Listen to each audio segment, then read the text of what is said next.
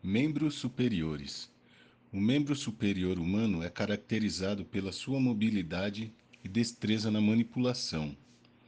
Como não está normalmente envolvido na sustentação de peso, sua estabilidade foi sacrificada para ganhar mobilidade.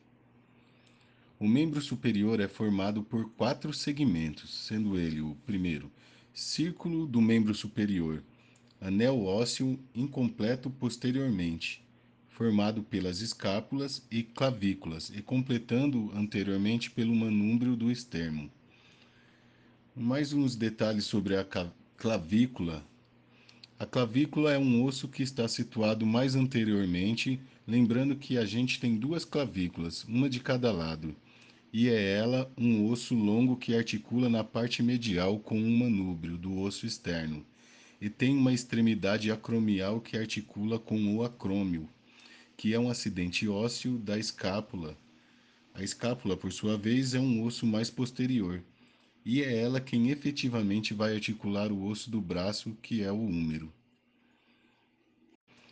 O braço, porção entre o ombro e o cotovelo, contém o osso húmero conectando essas duas regiões. Observação: o húmero é o maior e mais longo osso do membro superior Articula-se com a escápula na articulação do ombro e com a rádio e a una na articulação do cotovelo. Antebraço, porção entre o cotovelo e o pulso. Contém a una e o rádio, conectando estas duas regiões. Observação sobre a una.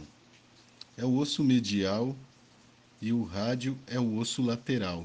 Uma dica para localizar esses dois ossos quando separado a una, proximamente, ela vai ter um formato parecido com uma chave inglesa, porque é aonde ela vai articular com o osso húmero, enquanto o rádio ele não possui esta conformação.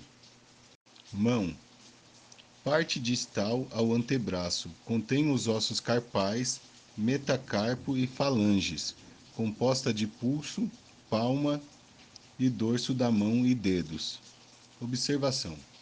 Os ossos do carpus estão organizados em duas fileiras de quatro ossos, em cada fileira, totalizando oito ossos do carpo.